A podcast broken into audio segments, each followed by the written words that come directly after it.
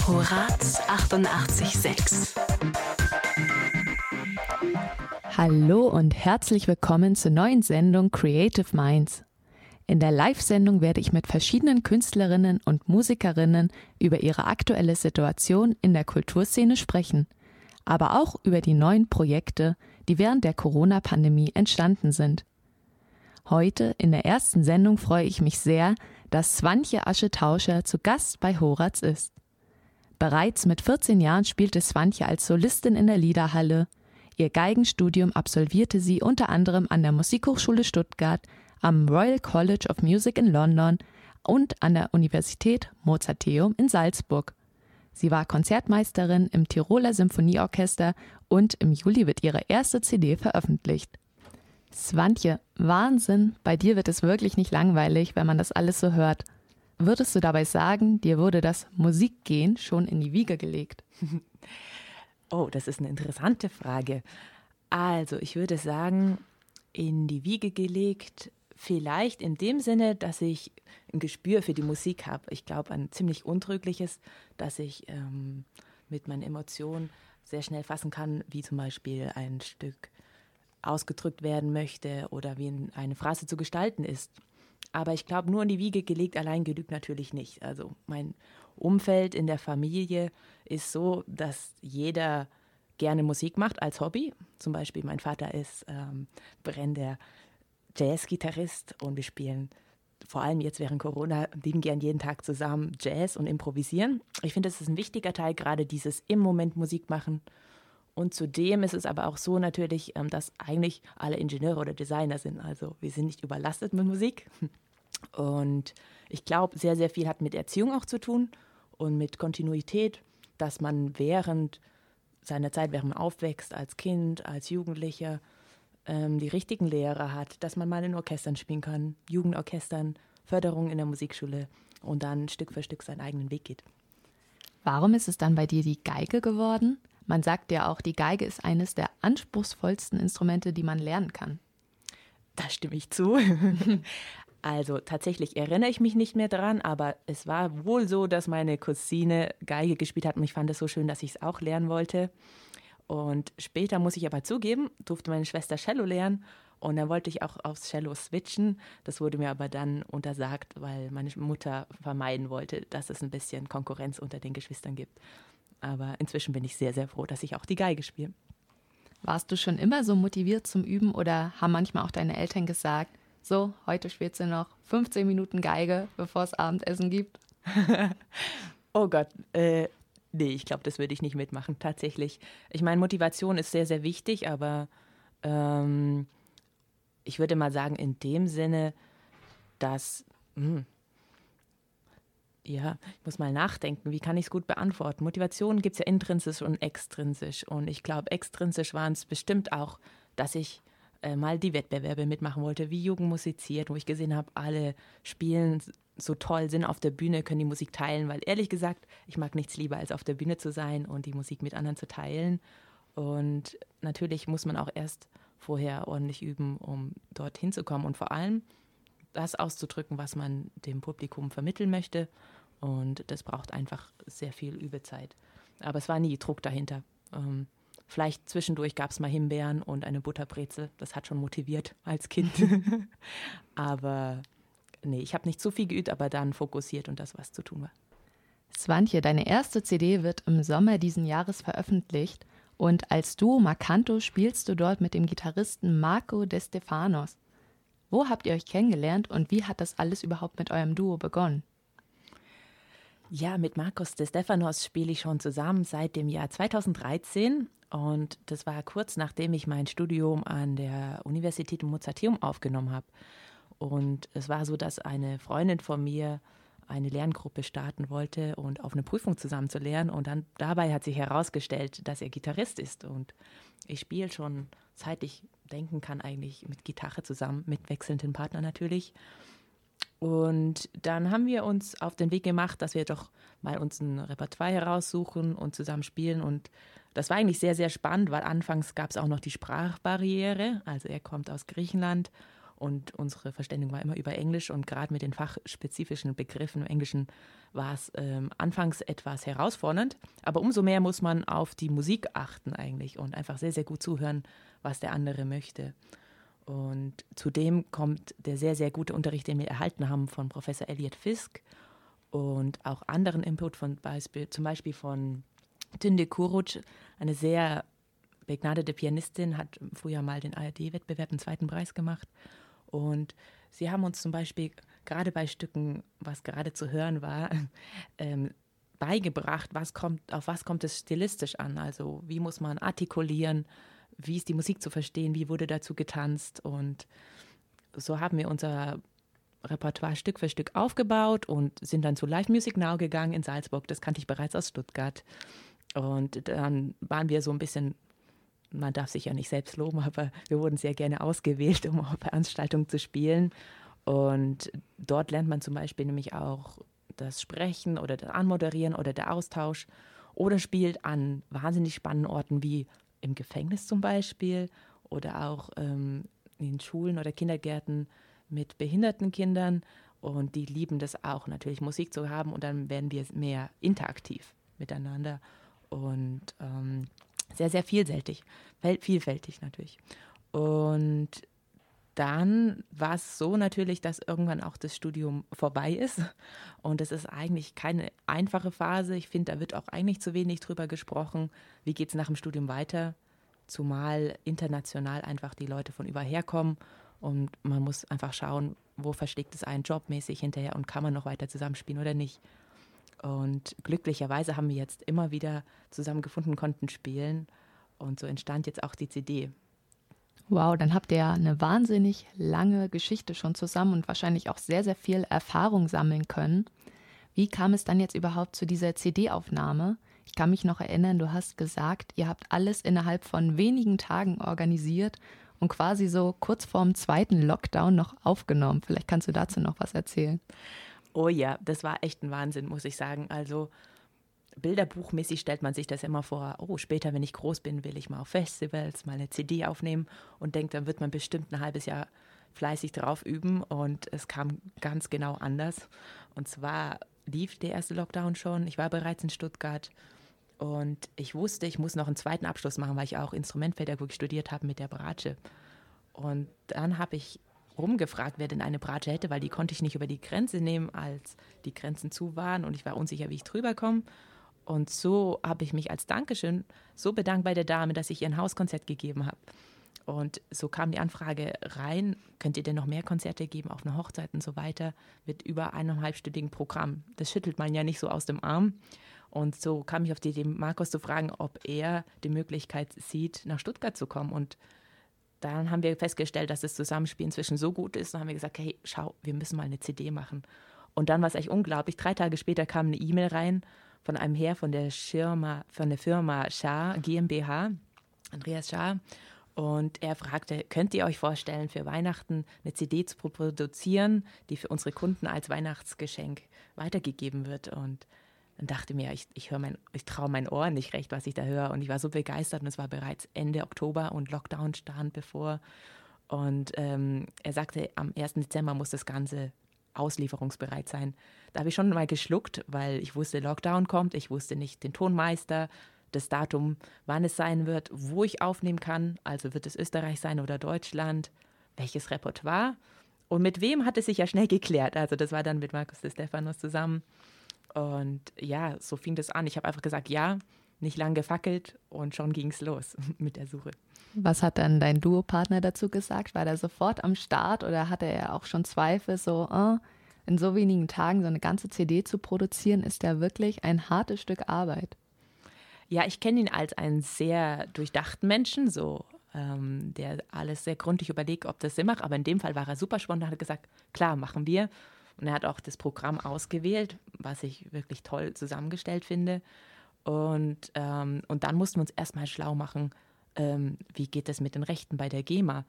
Wie nimmt man auf? Ähm, wie viele Tage haben wir Zeit zum Aufnehmen? Nur zwei Tage. Ähm, wie ist dann der, der Timeslot quasi zum Aufnehmen? Wie oft können wir ein Stück spielen, ohne dass mir auch der Arm irgendwann abfällt. Also, weil unser Ziel war es auch, nicht viele Cuts zu machen, wenn es geht, weil ich finde es sehr, sehr wichtig, dass auch eine CD möglichst authentisch ist. Oh, mhm. Naja, was viele ja auch nicht wissen, bei solchen CD-Aufnahmen wird bis zu 1000 Mal geschnitten. Das heißt, es werden quasi nur einzelne Cuts aufgenommen und nachher wie ein Puzzle zusammengefügt. Und wieso war dir das so wichtig, dass es bei euch anders läuft?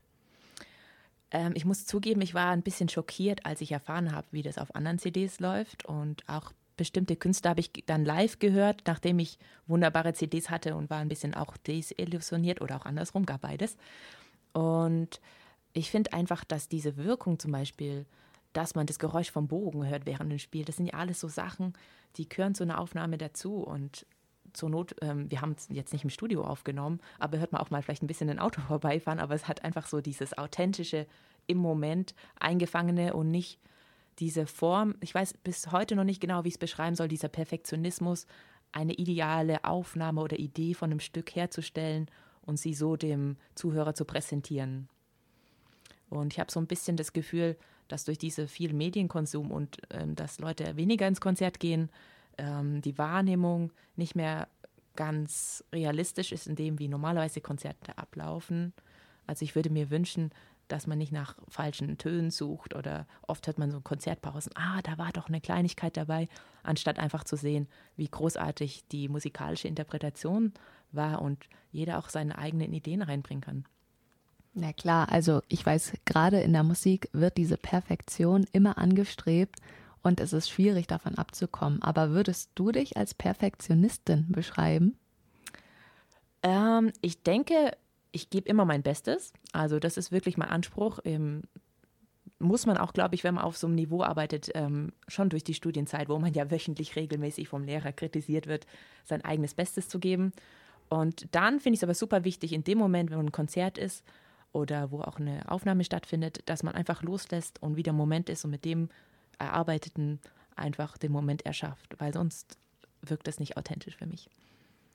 Toll, wir hören gleich nochmal in den zweiten Satz vom Piazzolla Histoire du Tango, Café 1930.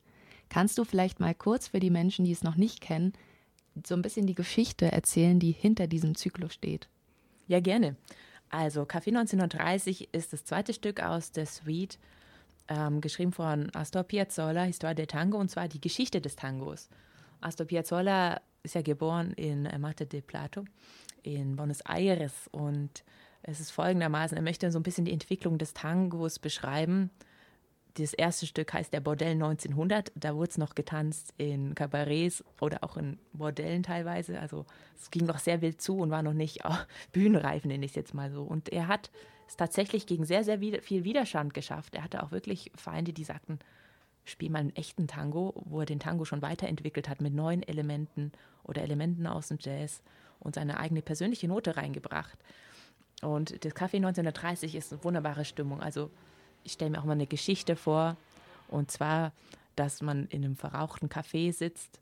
Es ist noch irgendwie morgens, die Leute sind noch alle zu Hause, aber man hat noch das Gefühl von der Nacht davor, wo alle Menschen drin versammelt waren und es geht so sehr verträumt los und so langsam kommt das Leben ins Café. Und es ist aber tatsächlich schon in der Art, wo man zuhört dem ähm, Tango und nicht dazu tanzt. Ihr habt ja jetzt wirklich für eure CD ein breites Repertoire ausgewählt. Vom klassischen Paganini bis zum modernen Tango ist wirklich alles dabei. Kannst du vielleicht mal kurz sagen, wie es überhaupt zu dieser Auswahl kam? Ja, ich denke, es hatte zwei Gründe, weil ich finde es einerseits schön, wenn eine CD verschiedene Eindrücke macht, weil meistens werden CDs produziert und mit einem Thema, zum Beispiel nur französische Musik oder nur mh, hm, Barockmusik oder in welchem Sinne auch. Und aber in dem Fall war es tatsächlich so, dass ich auch überlegen musste, wir müssen eine breite, eine breite Hörerschaft erreichen, in dem Sinne, weil ähm, in der Firma hat man natürlich viele verschiedene Kunden und die Geschmäcker sind sehr verschieden. Und deswegen haben wir uns ähm, dazu entschieden, dass wir eine breite Auswahl liefern werden zwischen eher klassischen Stücken, ein bisschen moderner und vor allem auch unbekannte Komponisten. Das war mir auch wichtig, wie zum Beispiel Friedrich Burgmüller kennt jetzt auch nicht gerade jeder. Und es sind so kleine Schätze, die manchmal auch ein bisschen so ähm, unterbewertet sind und wo ich denke, sie verdienen es eigentlich auch gehört zu werden. Und deswegen denke ich mir, wird man Bekanntes hören und eher auch Unbekanntes. Und natürlich war es auch so, dass wir einfach ein sehr, sehr enges Zeitlimit hatten und schauten, was wir am besten hinkriegen. Aber tatsächlich haben wir ein, sogar zwei Stücke ausgetauscht, drei Tage vor der Aufnahme. Also wir waren sehr spontan, aber ich würde sagen professionell. Ich würde sagen, am Ende hat sich auf jeden Fall gelohnt. Was reizt dich denn so an der Kombi Geige und Gitarre? Ich würde sagen, tatsächlich ist es bestimmt der Einfluss auch von meinem Vater. Einfach weil ich ihn, egal ob wir im Urlaub waren oder zu Hause, immer wenn er von der Arbeit nach Hause kam, hat er die Gitarre ausgepackt und gespielt. Oder er hat einfach, wenn ich 24 Variationen von einem Stück spielte, hat er einfach mit mir noch eine 25. komponiert und dazu gespielt oder was erfunden. Und einfach seit ich denken kann, ist es in meinem Bewusstsein drin und ich finde einfach die Farben von der Gitarre so wahnsinnig schön. Also das mag ich auch insbesondere im Spiel von Marcos de Stefano sehr. Diese Breite, es ist wirklich so warm, das kann ein Klavier zum Beispiel fast nicht schaffen. Und gleichzeitig kann man mit der Geige auch dann Nuancen rausholen, die auf dem großen, ähm, im großen Konzertsaal so nicht möglich sind, geschweige im Symphonieorchester oder sonst wo. Gibt es einen Lieblingskomponisten auf der CD, wo du sagst, wenn du den Komponisten hörst, weißt du sofort, das wird gut, das Stück. Oh ja, also ich habe sogar mehrere, aber hauptsächlich mag ich auch sehr, sehr gerne Gabriel Fauré, sein Abrès un Rêve. Und dieses Stück heißt Nach einem Traum. Und das ist so zart und so innig. Und ich mag auch den Inhalt. Also der Text ist von Romain Buzin, wenn ich es korrekt ausspreche für die Franzosen unter uns.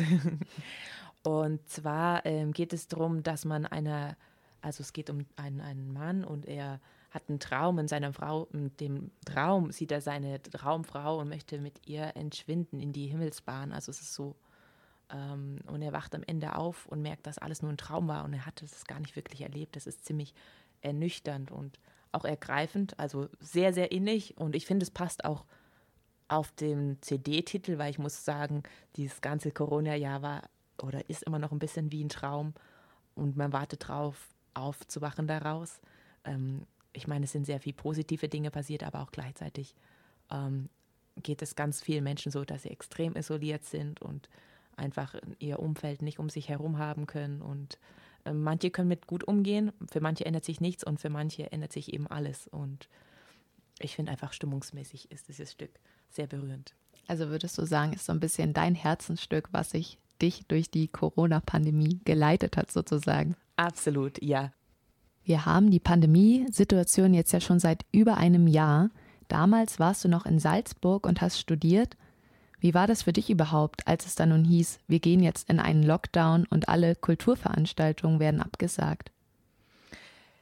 Ja, ich war tatsächlich in dem Moment in Innsbruck gerade als Konzertmeisterin tätig und hatte gerade vier Monate verbracht, das ganze Orchester kennenzulernen, meiner Verantwortung als Konzertmeisterin gerecht zu werden und dazu gehören so viele Aspekte zwischen Partiturkenntnis und man muss mit den Menschen gut kommunizieren können, wahnsinnig schnell das Repertoire ähm, erarbeiten. Und ich hatte mich wirklich eingelebt, gerade in dieser Stadt, bin umgezogen und voll drinnen. Und dann hieß es plötzlich, ähm, ich muss innerhalb von drei Tagen Tirol verlassen, weil da hat ja auch alles extrem angefangen. Und das war wirklich ähm, ziemlich beängstigend, muss ich in dem Falle sagen, weil wir hatten schon einen kompletten Lockdown in Tirol selbst. Da war hier noch nicht zu spüren in Deutschland.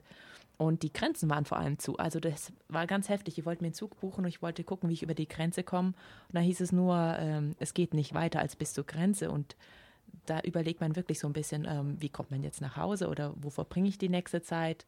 Wie lang wird das Ganze gehen?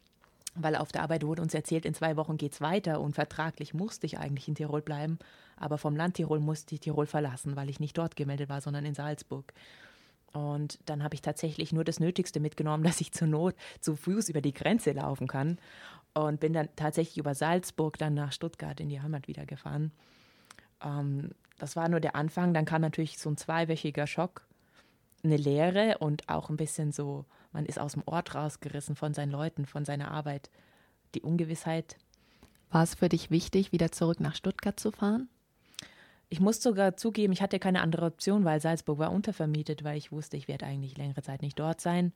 Und gleichzeitig ähm, bei meinem Vater, und man wusste ja nicht, wie schlimm dieser Virus ist, also äh, musste ich auch sehr, sehr vorsichtig sein, weil ich wollte auch niemand anstecken. Also man wusste ja noch nichts damals, wie, also wie die Wirkungskraft von diesem Virus ist. Es war noch eine relativ große Unbekannte und einfach, es war sehr, sehr viel Angst da.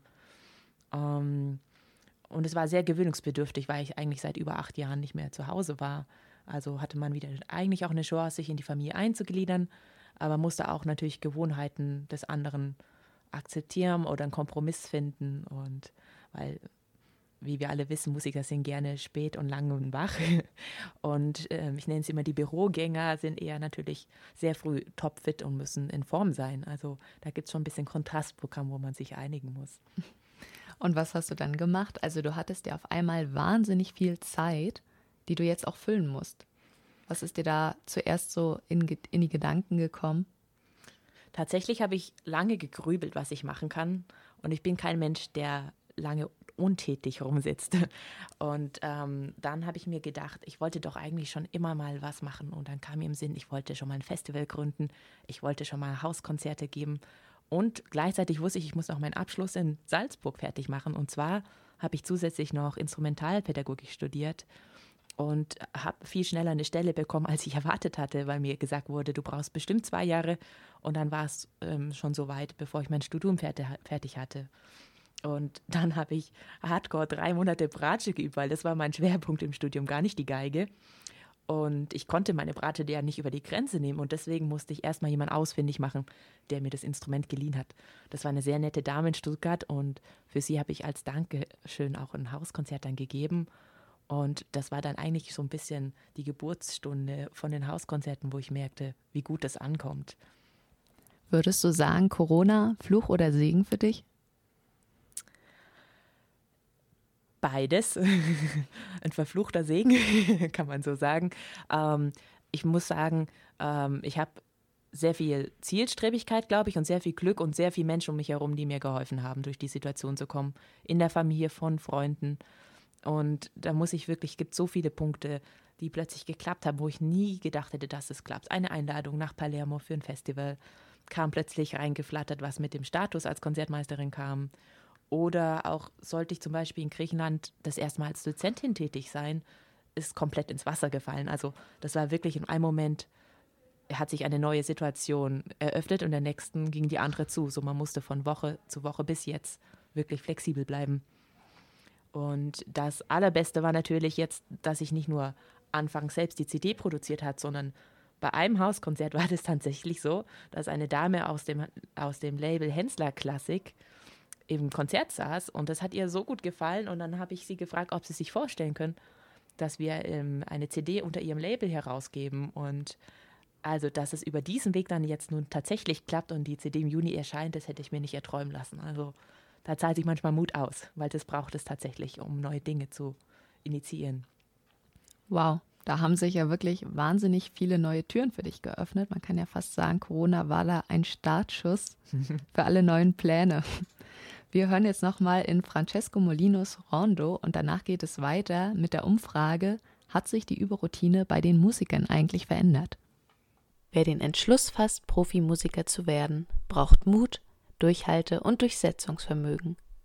Wie sieht aber der aktuelle Alltag der Musiker aus, wenn Konzerte wegfallen und Probespiele, Vorsingen und Wettbewerbe nur begrenzt stattfinden können? Zu diesem Thema hört ihr in der Umfrage die Meinung von Studenten und Studentinnen verschiedener Musikhochschulen zu der Frage, wie sich ihre Überroutine in Zeiten von Corona verändert hat.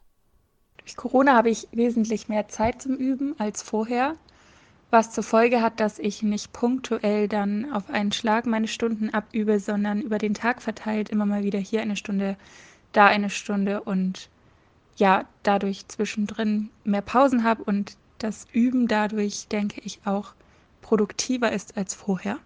Überwiegend die meiste Zeit war ich ziemlich demotiviert und hatte halt irgendwie keinen Sinn dahinter. Und generell war man so ein bisschen so in der Schwebe, dachte sich so, pff, ja, wie lange geht das? Was wird jetzt? Und dann war ich jetzt desinteressiert. Ich habe natürlich geübt, aber nicht so wie sonst, weil man auch irgendwie kein Ziel hatte. Ansonsten jetzt ist es mittlerweile so, dass ich so langsam meinen Master vor Augen habe und deswegen gezwungen bin zu üben. Aber im Grunde genommen, Fazit, eher war das, das war eher frustrierend und man hatte weniger Lust zu üben. Tatsächlich sehr schwankend. Auf der einen Seite hatte ich eine bessere Überroutine, weil ich mehr Zeit hatte, mich wirklich auf die Stücke einzulassen. Ähm, aber auf der anderen Seite auch irgendwie unkonzentrierte, da die üblichen Ziele einfach weggefallen sind und man irgendwie ständig nach neuen Zielen und nach neuer Motivation suchen muss. Anfänglich dachte ich echt, das wird jetzt voll die Chance für alle und so und alle können sich irgendwie besinnen auf sich selbst und können gucken, warum sie das überhaupt machen. Also Musik. Dann ging dieser ganze Lockdown ja letzten März ziemlich lang. Und auch da habe ich dann gemerkt, dass es jetzt langsam schwerfällt, mich zu motivieren. Aber ich habe das irgendwie äh, so lange gemacht, bis die Hochschule wieder geöffnet hatte. Habe dann auch über den Sommer und so weiter relativ gut durchgezogen. Und jetzt aktuell bin ich komischerweise in der Situation, wo ich wahnsinnig viel Lust zu üben habe. Ich habe auch schon überlegt, ob es vielleicht daran liegt, dass ich sonst nichts, effektiv nichts anderes zu tun habe. Ähm, ich kann viel und lang in der Hochschule üben, mache das auch und es macht wahnsinnig viel Spaß und ich habe das Gefühl, dass ich jeden Tag neue Sachen über mich und alles Mögliche lerne. Ähm, und es ist einfach wahnsinnig beseelend, gerade äh, Musik zu machen.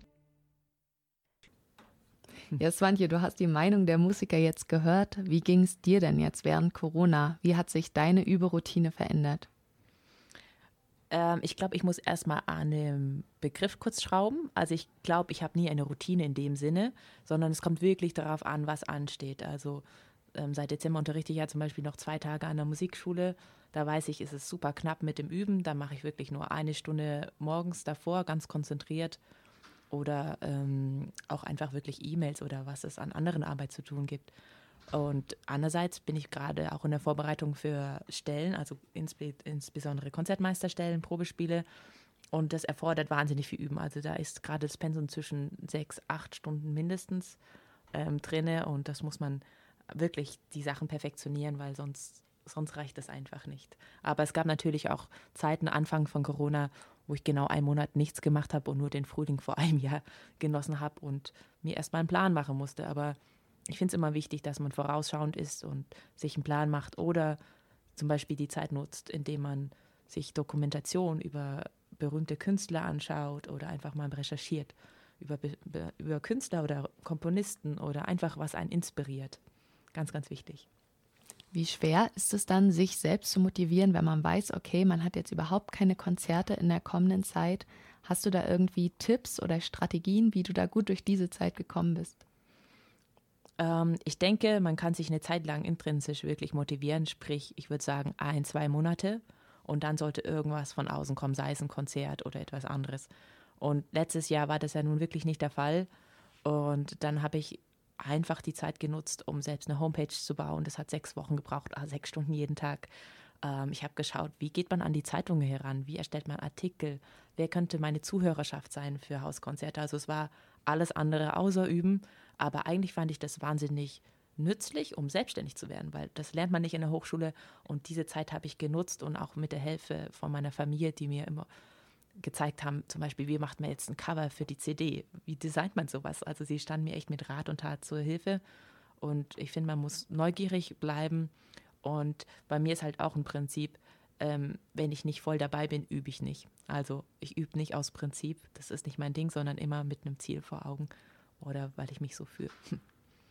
Ich kann mich auch noch erinnern, du hast mir damals gesagt, dass die Hauskonzerte dir einen enormen Motivationsschub gegeben haben. Ja, das war super. Also, als ich gesehen habe, dass zum Beispiel der erste Artikel in der Stuttgarter Zeitung über eine halbe Seite kam, da habe ich gemerkt, also wirklich, wenn man was bewegen will, dann kann man, also wenn man was macht, dann kann man was bewegen. Und das hat mich so gefreut und dann kamen so viele Anrufe und die Menschen haben sich zum Geburtstag geschenkt oder sie haben Gartenkonzerte gemacht. Also es gab so viele Arten und ich habe auf Hochzeiten gespielt. Und da kann ich ja auch verschiedene Programme anbieten. Also ich frage dann wirklich, in welche Richtung gern die Zuhörer was hören möchten und versuche mich da ein bisschen anzupassen oder Geige solo, Geige mit Gitarre oder mit Klavier und habe da tatsächlich inzwischen auch eine Homepage noch gebaut, hauskonzerte.art und das möchte ich in Zukunft ausbauen. Neben dem ganzen Geigerei natürlich. Und kannst du mal so einen kurzen Überblick geben, wo du so überall gespielt hast? Wer fragt dich da überhaupt an? Sollt ihr in deren Gärten spielen oder in deren Wohnzimmer oder wie läuft das Ganze dann ab? Ich würde sagen, es ist ein sehr breites Spektrum. Also sehr, sehr gerne ähm, für runde Geburtstage, sprich jemand hat seinen 50. oder 60. Oder jemand möchte zum Frühstück seine Frau überraschen. Das gab es auch schon. Dann habe ich wirklich um halb neun Uhr morgens ein Konzert gespielt. Oder die Nachbarn legen zusammen und ich spiele dann auf der Terrasse und alle sitzen auf ihrem Balkon oder irgendwo im Garten mit Abstand natürlich. Oder was gab es noch so? Ich muss mal nachdenken. Also es war eigentlich immer nur durch die Bank tolle Erlebnisse. Auf der Hochzeit fand ich auch sehr, sehr besonders. Das war eine alte Schulkollegin. Sie hat dann gesagt, hey, ich finde es so klasse, was du machst. Kannst du auf der Hochzeit spielen? Das fand ich auch sehr, sehr besonders. Aber es ist meistens sehr, sehr intim und die Leute sind überrascht, wie zum Beispiel, dass man den Klang vom Bogen hört, wenn sie so nur eineinhalb Meter von einem wegsitzen. Oder man moderiert die Stücke oder ähm, erzählt was darüber und man nimmt die Leute direkt mit. Und ich glaube, das schätzen sie enorm in Zeiten, wo alles irgendwie im Internet abrufbar ist und ein bisschen beliebig wird. Tolle Idee, wirklich. So haben die Menschen zumindest noch irgendwie eine Möglichkeit, Konzerte live zu erleben. Ähm, spielst du dann nur Geige solo oder auch in anderen Kombinationen? Also ich mache das ganz, ähm, wie der Wunsch ist. Also meistens spiele ich Geige solo, aber sehr, sehr gerne wird auch zusammen Geige, Gitarre gehört. Ähm, wo ich dachte, wo mehr Anfragen kommen wir eigentlich mit Geige und Klavier. Da hätte ich auch wirklich mal Lust zu. Und ähm, da habe ich, meine Theorie ist nur, entweder haben manche Leute keinen Flügel zu Hause oder er ist vielleicht etwas verstimmt schon inzwischen und man müsste mal wieder stimmen. Nee, Spaß. Ähm, aber die gefragtesten Kombinationen ist tatsächlich Geige oder Geige mit Gitarre zusammen. Und ich finde es auch immer schön, mit kleinen Gedichten zwischendurch zu schmücken. Also gerade von den Stücken wie Après un Rêve trage ich auch das Gedicht dann vor. Und ähm, das kommt wahnsinnig gut an, so eine Kombination. Euch nehmen dann ja die Leute, die euch buchen, wirklich als Gast auf oder als Gäste sozusagen. Gibt es da irgendwie ein Hauskonzert, was dir noch so in Erinnerung geblieben ist, wo du sagst, boah, da würde ich eigentlich wahnsinnig gerne nochmal hingehen und wieder spielen? ähm, also ich finde es ja fantastisch, immer in Häuser von anderen Menschen mal reinschnuppern zu dürfen, so nenne ich es jetzt mal. Ähm, Ganz besonderes Erlebnis fand ich tatsächlich, war im Ehepaar, gerade wo es ein Geburtstagsfrühstückkonzert war, aber insbesondere deshalb, weil ich mit dem Professor Johannes Mono, der hier an der Musikhochschule lehrt, zusammenspielen durfte. Und er war ja jahrelang mein Mentor. Und das war wirklich ein großes Geschenk für mich und wird mich noch lang begleiten. Toll. Ich glaube, man sammelt da vor allem auch viele neue Eindrücke und es ist eigentlich immer was komplett Neues, egal wo man spielt. Man muss sich immer auf neue Gäste sozusagen einlassen. Gab es da auch manchmal irgendwie was Kompliziertes, wo du erstmal sagst, okay, hm, da muss ich jetzt nochmal überlegen, ob ich da nochmal spielen würde? Ähm, ich würde sagen, herausfordernd gab es mal. Also eher dann, wenn sich jemand mal gerne in dieses Terrain der Klassik traut, aber doch noch nicht zu viel ähm, wissen oder einfach mit äh, nicht so vertraut ist. Und dann manchmal gab es dann spontane Bestellung, ob ich nicht dies oder jenes spielen könnte. Und äh, nach bestem Gewissen habe ich das getan. Aber äh, man muss aufpassen natürlich, dass man sich selbst treu bleibt. Und äh, man ist ja nun wirklich nicht einfach eine, eine, Playbox, wo man beliebig was abspulen kann. Ähm, ich finde, da muss man ein bisschen aufpassen. Oder einmal war es lustig. Da war ich eigentlich fertig, weil ich biete es immer so halbe Stunde an oder eine Dreiviertelstunde. Und dann war es tatsächlich so, dass sie dachten, ich bin erst bei der Hälfte und es gab schon Umdruck und mir wurde auch ein Sekt gereicht. Und dann haben sie gesagt, so, jetzt geht es in die zweite Hälfte. Und ich war so, äh, was? Aber ich habe wirklich, habe es mir nicht anmerken lassen und habe wirklich aus dem Ärmel noch andere Stücke gezogen. Also da musste ich über meinen eigenen Schatten springen kurz. Das war spannend. Wow, man muss auf jeden Fall spontan bleiben. Ähm, es sind ja bestimmt auch viele Musikliebhaber dabei. Werdet ihr manchmal sogar berichtigt nach den Stücken, wo die Leute dann sagen, ah, das hätte ich vielleicht anders gespielt? Das habe ich jetzt tatsächlich noch nicht erlebt. Ich habe nur erlebt, dass manche Leute erstmal die Information aufnehmen und dann ihr eigenes Wissen kundtun und dann mit ihren Gästen diskutieren lebhaft. Also das habe ich schon ähm, erlebt, aber nee, eigentlich sowas habe ich noch, das war eher nicht so, sondern einfach die Leute freuen sich sehr. Ich habe auch sehr gebildete Leute ähm, erlebt, also die schon fast alles kannten an den Werken, die ich gespielt habe, wo ich mir dachte, wow, das ist fantastisch, weil es gab einfach schon Kunden, ich nenne sie jetzt mal Kunden, ähm, aber einfach Zuhörer, sie hätten eigentlich ein Konzert gebucht für die Liederhalle und ist dann ausgefallen und es war ein Geschenk gewesen und dann war ich dann quasi das Ersatzgeschenk ähm, in Mini-Format quasi. Und es ist natürlich schon eine große Ehre, aber dann sehe ich auch natürlich, was da für ein Wissen schon dahinter steckt und dann finde ich das einfach wunderbar, im Hauskonzert zu musizieren. Swantje, du hattest jetzt ja wirklich ein sehr aufregendes Jahr hinter dir. Kannst du zum Schluss vielleicht noch mal kurz sagen, auf welches Projekt oder auf welche Zeit im Sommer du dich jetzt am meisten freust? Ja klar. Ähm, und zwar, also erstmal für die Stabilität wünsche ich mir tatsächlich eine feste Stelle, damit ich mal weiß, in welcher Stadt ich lebe und nicht so aufgesplittet. Das ist so ähm, ein Herzenswunsch. Was ich mich sehr freue, ist, letztes Jahr wurde ich gefragt, ob ich beim Palermo Classical Festival als Konzertmeisterin fungieren möchte. Das wird ein sehr schönes Projekt, wenn es stattfindet, aber ich denke mal, und das ist eine sehr schöne Aussicht, auf jeden Fall auf die CD-Veröffentlichung von Abrès un Rêve im Juni. Ähm, das wird sehr, sehr toll und natürlich auch jetzt im Mai bin ich jetzt seit neuestem auch wirklich als Dozentin in Innsbruck tätig bei Strings in Motion, wo man mit jungen Studenten zusammen Werke arbeitet. In dem Fall wird es jetzt, weil wir haben 200 Jahre Geburtstag von Piazzolla, ähm, die vier Jahreszeiten von ihm sein, die ich mit ihnen erarbeiten und dann als Soliste mit ihnen in einem Film einspielen werde. Wow, toll. Swantje, ich danke dir, dass du heute zu Gast warst hier bei Creative Minds und drücke dir vor allem alle Daumen, dass es auch weiterhin so spannend und aufregend bleibt in deiner Zukunft. Danke, herzlichen Dank und vielen Dank, dass ich hier sein durfte. Sehr lieb, danke. Ja, wenn es euch gefallen hat, hören wir uns hier in zwei Wochen wieder. Ich freue mich aufs nächste Mal. Tschüss und bis bald. you